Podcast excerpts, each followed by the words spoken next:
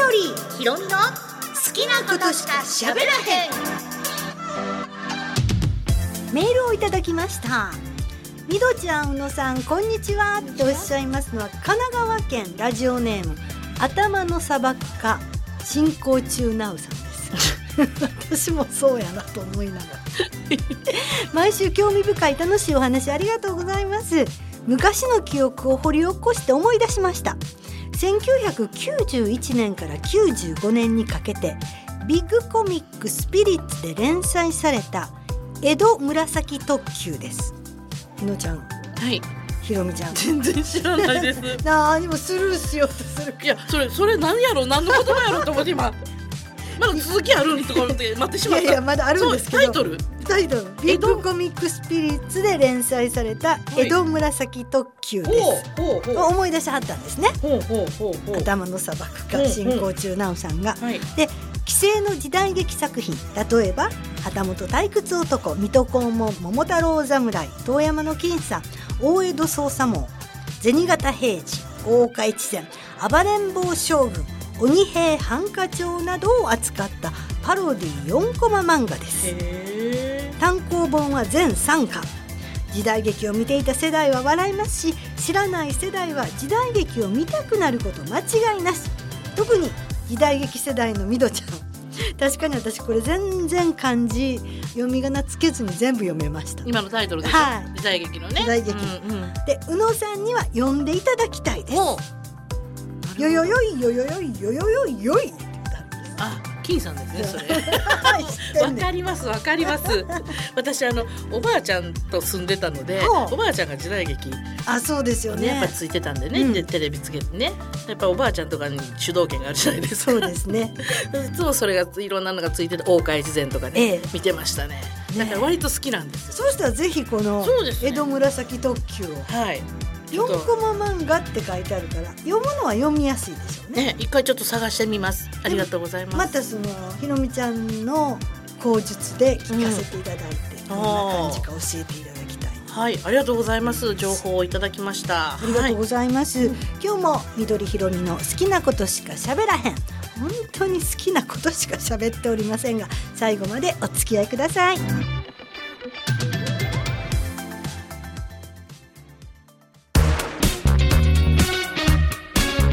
緑ひろみの好きなことしか喋らへん。まず最初森川みどりからご紹介いたしますけれども今日ご紹介します映画「プラン75」という作品で今年の6月の17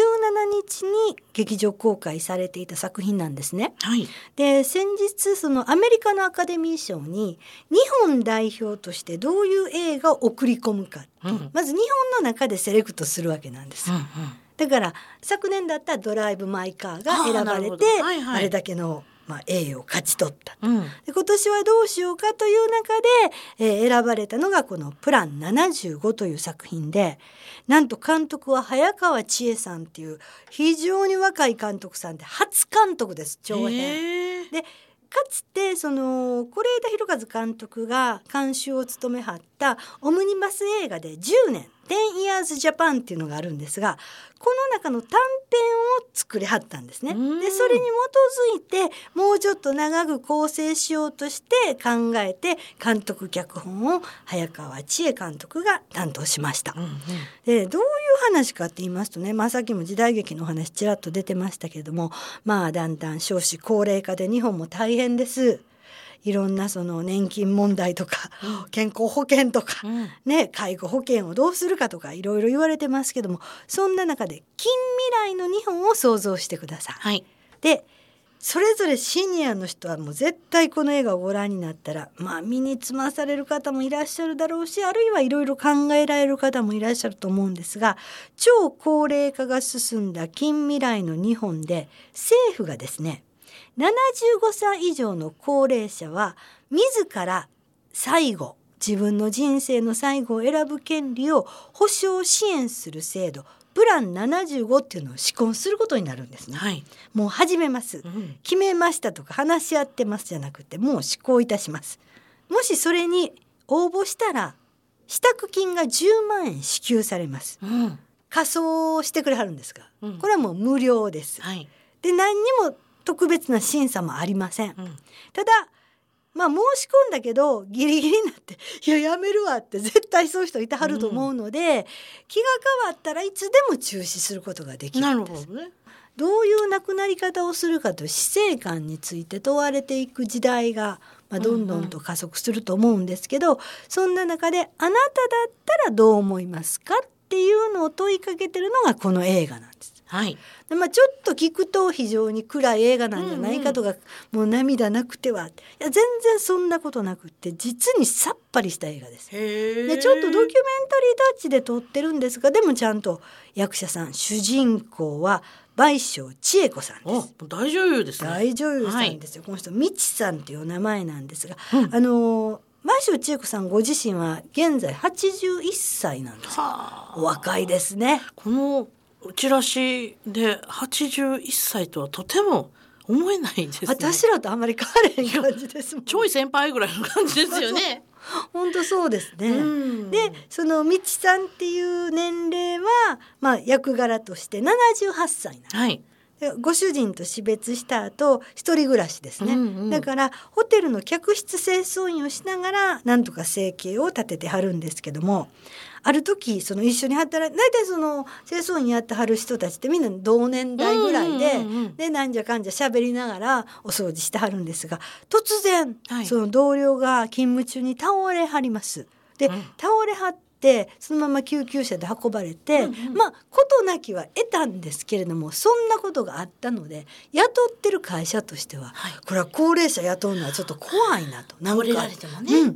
んかあった時にも困るしだからっていうので高齢を理由に退職を言い渡されるんですね。うん。ってことはみちさんはご飯を食べていく術がなくなってしまい。そうか働くところがなくなってしまったから。そう、ん元気で健康ではあったのにそういう風になってしまう、うんしかももうここをついの住処にしようとして考えていた団地があるんですが、うんうんその団地自体も築年数が経ってしまってるので取り壊しが決まってしまいます。うんうんということは家も探さなきゃいけない。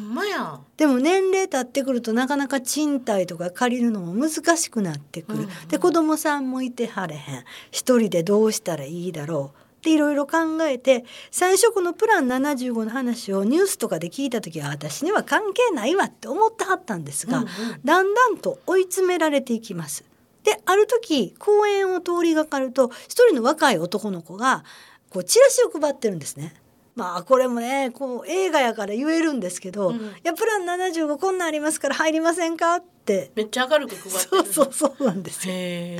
でえ。、えっと、いや私関係ないわって最初思ってたけど、そのチラシをもらうことになります。でチラシを配っていたのがこのプラン75の申請窓口で働くヒロム君という男の子なんですまだまだ若い市役所の職員なんですがこれを磯村勇斗さんが演じてはるんです。最近よう出てはるもんね。出てはりますね、うんうんうん移動事例は音楽隊っていうのも出てはります、で出るたんびに彼は顔が変わっていく、うんうんでもすごい上手なんですはい。でなんかちょっとヤクザの下っ端やったりして途中でインテリヤクザになってうんむっちゃ怖なったりとか、いろんな役をやりながら今回はすごいいい男の子ですだから明るく配ってるけどなんか心の底に何かあるわけじゃない。うんうん。でこう配りながらこういう高齢期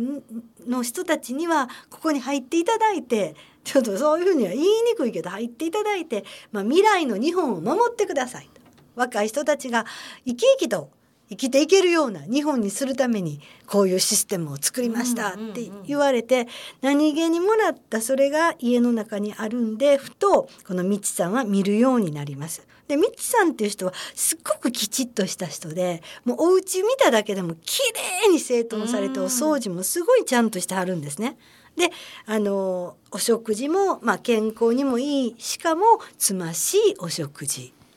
ね一汁一菜。うん。でちょっとちっちゃいご飯を食べる。そんな感じで一人で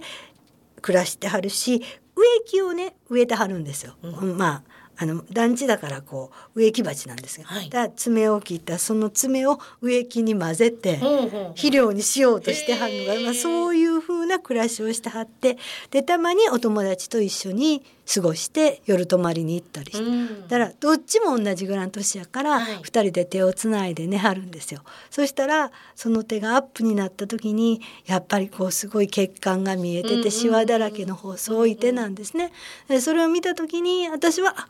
まあ私の手やとあんまり変われへんなと思ったんですけどそういうつましくても一生懸命生きてはる人がどういう道を選んだらいいのか。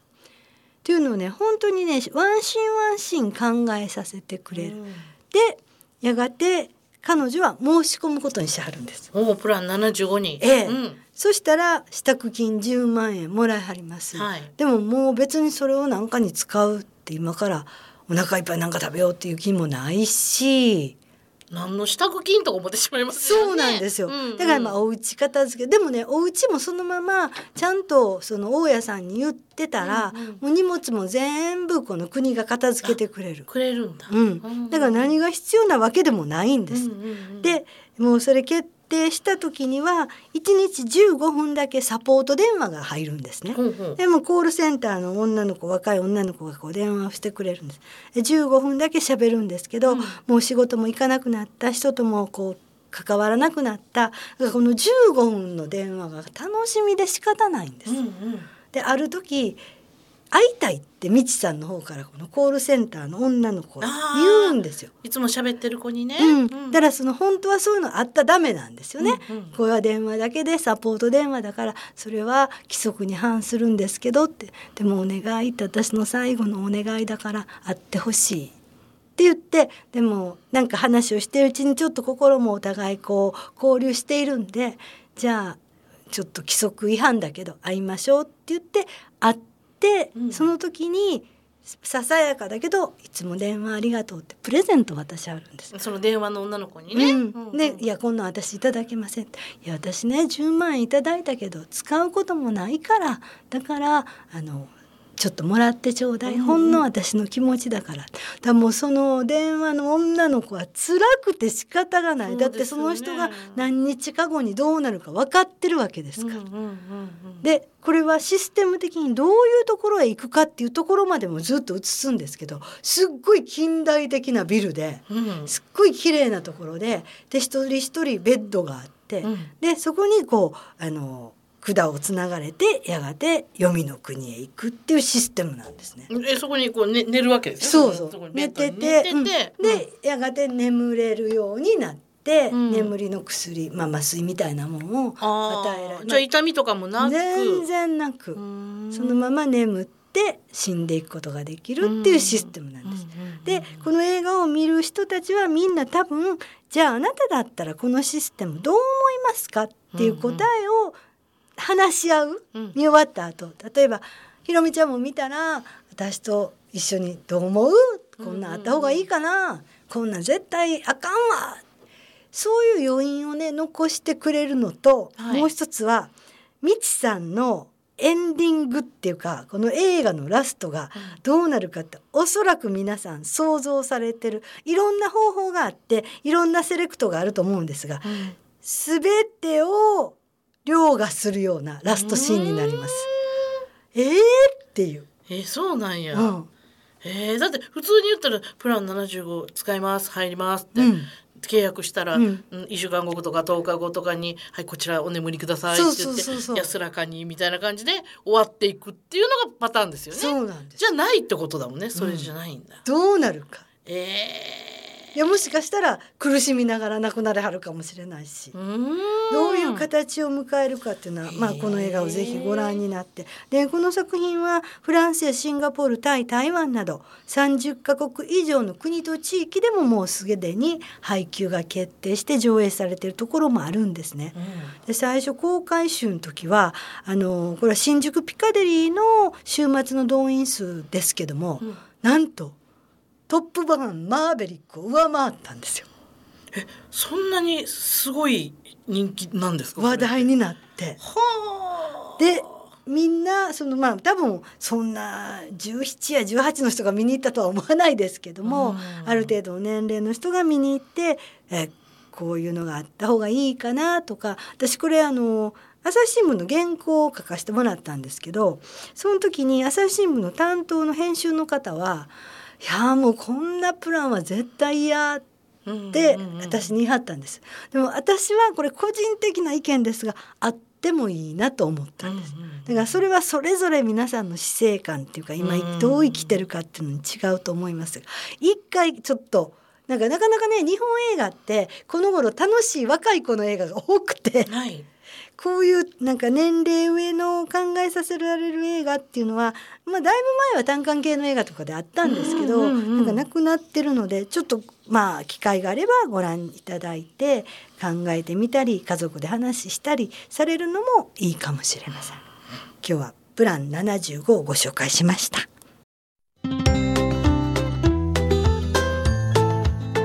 緑ひろみの好きなことしか喋らへんさあ続きましては私宇野ひろみが今日の漫画一冊、はい、ご紹介させていただきます。タイトルがメガネ橋花子の見立て。なかなか理解しにくいタイトルです。まああのメガネ橋ですからもう簡単に言うとメガネの話です。あ、メガネの話。はい、そうなんです。はい、えー、書いてはる方が松本救助さんという方で、はい、講談社からこの本が出てるんですけれども、ええ、これメガネ店の店主。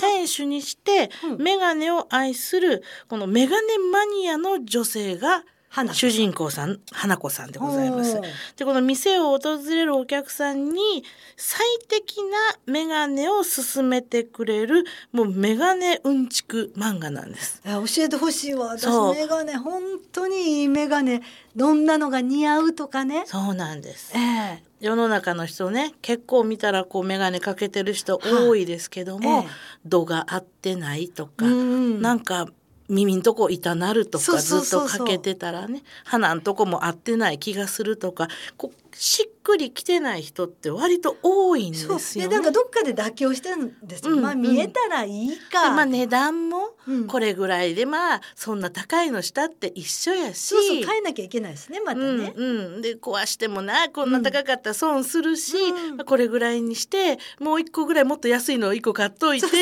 買えでっていうふうに考えてやはる方が多いと思うんですがこれ読むとね、うんそんな考えで眼鏡に接してはいけないのではないかと、えー、ちょっと待ってそれもちょっと一から襟を正して伺いましょう。これね漫画といえどもものすごい情報量が。ハウツーものってメガネのね情報量がすごいんですよ。でこの主人公の先ほど紹介した花子さん、はい、メガネ橋花子さん。このお店の女主なんですけども、まあ、女主って聞くと少々年配のね、うん、ちょっとメガネシュッとかけたあの方を想像してしまいますが21歳の大学生なんですよ。ものすごくお綺麗なねロングヘアで。和服を着ててね。感じの方やったら眼鏡も似合う似合うんですよね。シュッとしていつも眼鏡をかけてはるんです、うん、で本当はここのお店には別に店主が本間の店主がいるんですけれども、はい、その方から花子さんはお店を見ておいてほしいねって言って任せられていて休日ですとか大学の授業のない日にお店を開けてるああじゃあ毎日空いてるわけじゃない。じゃないから結構貴重な感じの、ね、そうです、ね、今日は空いてる今日は空いてないっていうもうご本人が今日は開けようって言って開けるとか、うんうん、そういうお店なんでまあ空いてる日と空いてない日が結構あるということなんです。でこの花子さん自身も常に眼鏡をかけていて眼鏡愛用者でかなりの眼鏡マニアです。もうあのいろんなところの名だたるメーカーさんのを全部知ってる網羅しているという、はいメガネのマニアで人々にもっともっとふさわしいメガネをかけてもらうことを生きがいとして生きてはるような、ほんまにメガネが好きな女子大生なんですね。でこのお店の名前がメガネ画廊と言ってこう言ったら絵画を扱うような感じ。ギャラリーって感じ、ね、そうですね。ギャラリーな雰囲気なんです、うん、でこのお店が銀座の一等地に店を構えております。そら売ってはる眼鏡高いわきっと。そうそう。だから品揃えはマニアックで、うん、お値段でいくと軽く10万円を超す高級品も多いんですけど、ええ、いやもうそんなん無理です無理無理無理そんなん絶対もうこんな店無理です私っていう人のために大丈夫一番安いフレームで7,000円からございます。ちょっとほっとしますね。っていうあのお店なんです。割とこう品揃えが豊富で、はい、値段の幅も結構あるというねでどんな物語かって言いますとただただそのメガネのことを語るっていう話ではなくてちゃんとストーリーがありましてこのメガネ画廊の花子の日常を中心に一話完結でどんどん描かれていく。必ずそのメガネが主体となってる話なんです。はい、でもう一人ここにキーマンが出てきましてこれが河原夏樹くんという男性。出版社に勤務する雑誌編集者の20代の男性なんですけどね、うん、言うたらなんかねこけし頭のちょっとおかっぱの頭の黒髪の男の子で「まあ、のえ趣味？そんなないっすよ」みたいな感じの今時の、男の子なんです。でこの取材対象としてこの花子さんに偶然出会うんですよね。うん、でこの花子の眼鏡に対する異常なほどの偏愛ぶりを見てこいつ絶対変態だなって思いながらもこうドン引きしながらもあまりの偏差に、うん、メガネに対する愛情のおかしさに気になってちょっとずっとこうちょこちょこちょこちょこその人を見に行くようになるんですよね。メガネとその花子に興味が出てきて、ええ、ただこの河原くんという男の子は裸眼で2.0ございまして、はい、メガネなんて一切つけたこともなくって、ええ、メガネをかけていない人の代表として出てくるわけです。はあはあですからあの眼鏡をしている人の気持ちと眼鏡をかけていない河原くんの気持ちがで2つとも出てくるので、はい、皆さんどっちかには必ず当てはまっていくんですよね。物語の展開として。で松本九助さんですから作者ね男性かと思ったんですけど、ええ、女性なんです。この本当に雰囲気的にこの主役の花子さんと雰囲気が似てるようなシュッとした感じで眼鏡をね、ええ、の方なんですけどもあのほんまにね読んでいくと眼鏡が好きなのねってこの人自身が眼鏡が好きなんだなって思うシーンもいっぱい出てくるし調べると過去を振り返っても眼鏡が好きだとかそういうな本もいっぱい出してあるんですよ。他にもいっぱい眼鏡のこの本とかを出してはるので、はい、もうめちゃくちゃこの本人作者さん松本さん本人が異常に眼鏡が好きな方なんですよね。ねだからあの絵も綺麗だし眼鏡の描き方もすごく丁寧でそうなかなかねあの眼鏡の絵って難しいですよね、向こう側のこの透き通ったガラスのそのレンズの向こう側ってちょっと歪んだりしたりとか。光ったりね。そうそうそうそう。でいろんな眼鏡が出てくるのでこうパッと見た時にやっぱりこの綺麗な眼鏡をすごく丁寧に描いてらっしゃるしもともと絵がお上手な人なので、ね、全体的にね。金縁っていうか銀縁ってそうなんです。そうなんです。でこの一話一話の後にその時にそのお客様に紹介した眼鏡をちゃんとどういうものだっていうのもうん。ちくを交えてこの絵で紹介しているので。ああなるほど。そう。でそれだけのページもあるわけです、ね、そうです。ボストン型とか。そうですそうです、えー、でこれでこのメーカーで誰がこんな風に作ったとか、え。ー、歴史とかが全部書いてあって、で貴重な眼鏡っていうのもあるし、うん、普通に一般的な眼鏡っていうのもあるし子供専用の眼鏡とかねいろんなメーカーがどのように駆使して眼鏡を作っていってるのかっていうのがこれを読んでいるとすごくわかるんですよね。メガネを買うときに一回読んでから行った方がいいかもしれないですね。でもちょっと変わると思いますよ。ね、あのこれからメガネを作ろうと思ったり、今ちょっとメガネを打てないわっていう人が読むと、はい、へえこういう風にして選んでいったらええんかっていうのも、あのちょっとヒントになるんちゃうかなと思います。でこの作品に出てくるメガネやメーカーっていうのは全て実在してるものなんです。じゃ買おうと思ったら今これって思ったら買えるわけですね。このメーカーのって言ったら探せるんです、うんえー、例えばホームページでピッと開くことだってできるあそれはいいですね。実際にあるメーカーのものが、出てきてるので、うん、架空のものじゃないからありえないものが載ってないんですよ。そう。で、えーと、面白いのはこの漫画の絵のこの横のこのたあの細いとこありますよね。あのコマの外、ね、外の一番端っこの部分がちょっと白く開いてるんですけど、はい、こういうところにあのメガネディアっていうのがポツポツっと書いてあるそうそうウィキペディアメガメガネディアって書いてあって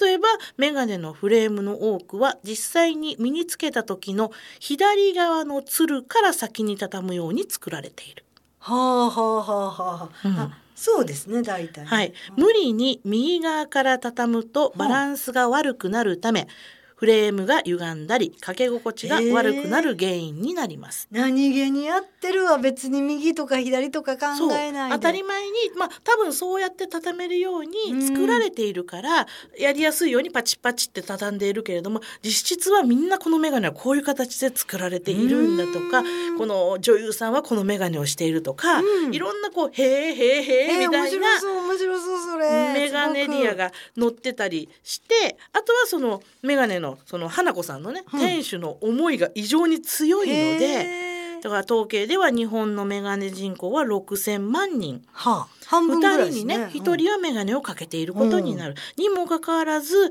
一体そのうちの何人が本当のメガネに出会えているのでしょうかっていうね、はあ、メガネは装飾具でもありますが視力矯正器具なんですもちろんそうですよね。うん、で、人間の体で唯一むき出しの臓器。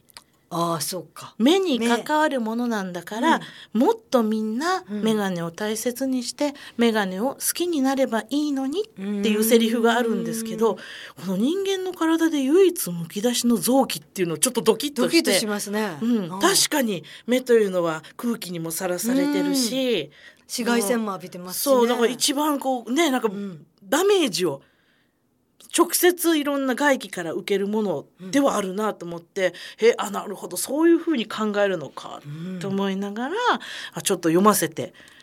もらいました。いやちょっとそれは読みたいです、ね、そう。あみどちゃんも眼鏡かけてるし、そう。私もちょっと目悪くなってきてるから。ちょっとね、遠近両用の眼鏡。まあ私40過ぎぐらいからかけてるんで、はい、もう外したいんですよ、うんうんうん、かけなくていい方法は何かないかなコンタクトレンズ入れても、うんうん、どっちも見えるわけじゃないから、やっぱり老眼鏡をかけなきゃいけないとか、うんうんう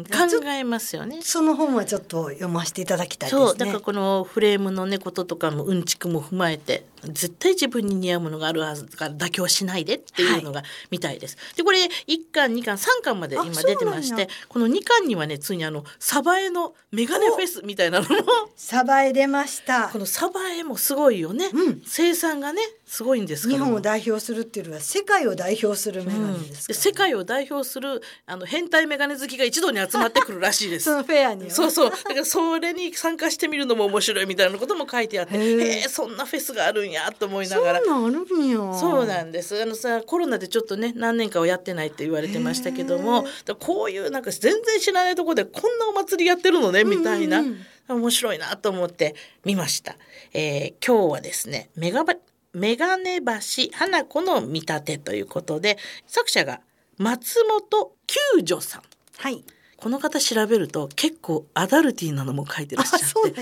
はい、あの調べてええええみたいな いろんなの書いてるっていう方なのであのエッチーなのも書きますしこのようにきっちりした漫画も書かれる方なのでぜひ一度読んでみてください。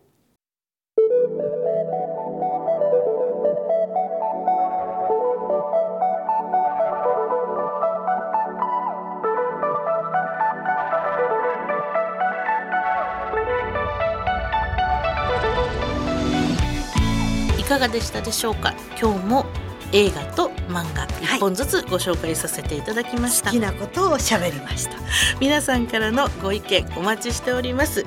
番組のアドレスです。好きアットマーク大国ドットコム。アルファベットの小文字で SUKI ki アットマーク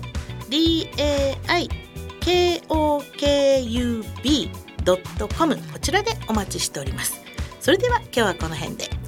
さようなら。